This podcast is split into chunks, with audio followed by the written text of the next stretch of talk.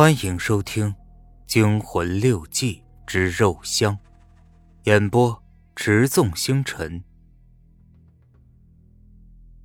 报应是什么意思？我无法理解。而且他说我的祖先也是明白的。究竟有什么事？我从来不相信世界上有什么鬼魂。至于鬼魂杀猫并把猫给煮了，则更是天方夜谭了。也许段路得了神经分裂，产生了幻觉。没错，一个人在这样一栋阴森恐怖的古宅中独自生活十年，精神肯定会崩溃的。他还提到了月香，明显是个女人，也许是他过去的妻子。可以肯定的是，他深爱着月香，但他后来又失去了月香。于是他为了追悼亡妻，一直住在了妻子死去的那间房间里，并且以素食吃斋度日，放弃了荣华富贵，真是个难得的有情郎啊！已经是夕阳西下了，黄昏的阳光洒满了我的房间，也晒到了这些古老的信纸上，涂上了一层鲜血般的颜色。我知道阳光对文物有破坏作用。急忙把信都移到了阴暗处，在阴暗的光线中，我打开了第四封信。金德武兄，短短十天之内，我有六只猫被杀并给煮熟了。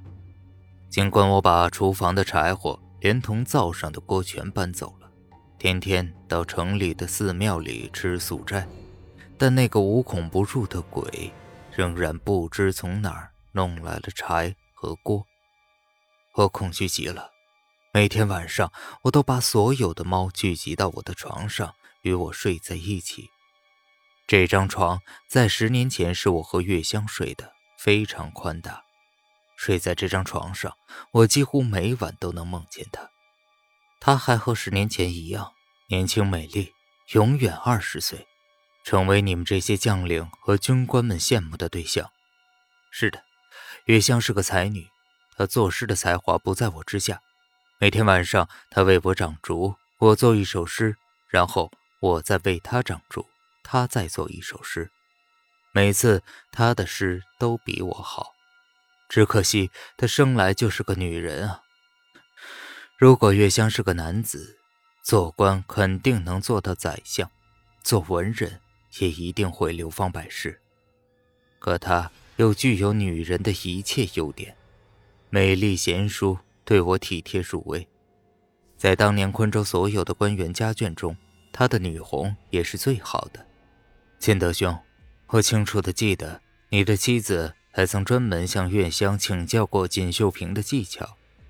如今一切都过去了，他们都已经不在人世，你我也都不问正事了。当年他睡的位置上，正睡着一群猫。尽管他们在夜里是极不安分，真是世事难料啊！我真怕他们都被鬼掳去做成了猫肉汤。他们是我生命里最后的希望。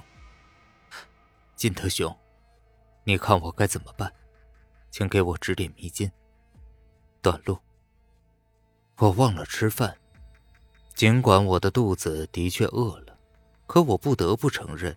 我被这些信深深的吸引住了。